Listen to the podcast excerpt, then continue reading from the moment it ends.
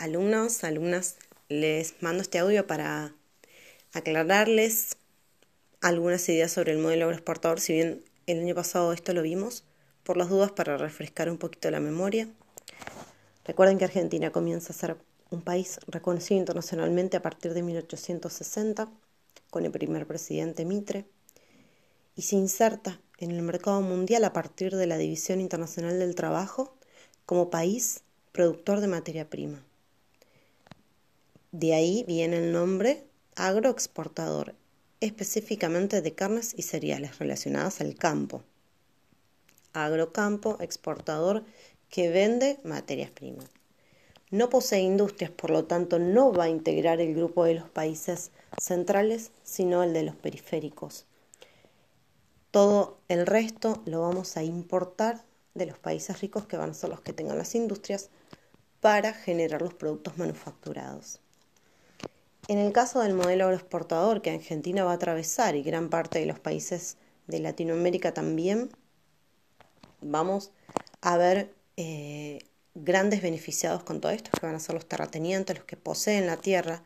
Con este modelo agroexportador también tenemos un sistema liberal donde el Estado deja ser, donde el Estado no interviene en la economía, por lo tanto los que se benefician son los terratenientes, dejan alguna que, alguna que otra divisa al país, pero nada más que eso. Por lo tanto, Argentina, más allá de que a principios del siglo XX eh, es una de las octavas economías mundiales, se la llamaba el granero del mundo, los únicos beneficiados serán los grandes empresarios. Y Argentina en general no. Nuestro mayor comprador es Inglaterra, que para su propio beneficio instala en gran parte de América Latina ferrocarriles, en el caso de Argentina también en los puertos y los barcos frigoríficos, porque la carne al cruzar todo el océano Atlántico llegaba podrida, así que bueno, se buscaron diferentes formas de que la carne no llegara en ese estado, por ende decidieron poner los frigoríficos también dentro de los barcos.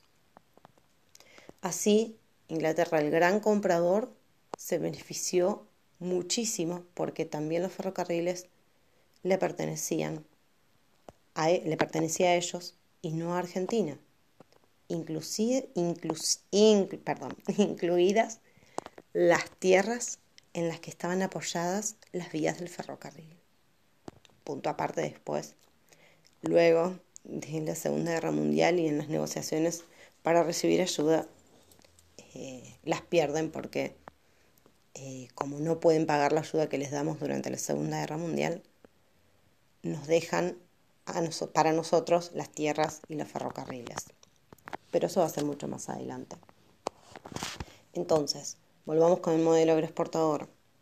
Argentina va a ser un, un país muy importante con respecto a la exportación por la cantidad y la calidad de cereales y de carnes que va a proveerle a los países centrales.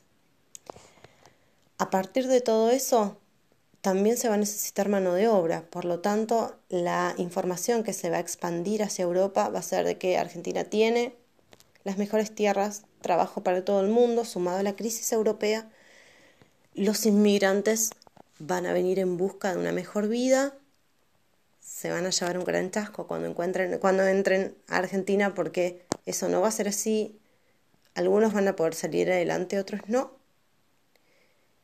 Y la mayor parte no va a regresar nunca más a su país, dejando en Europa la mayor parte de su familia. Así que bueno, espero que les sirva. Cualquier cosa, eh, me envían un mensaje y aclaramos algo que no se entienda. Saludos.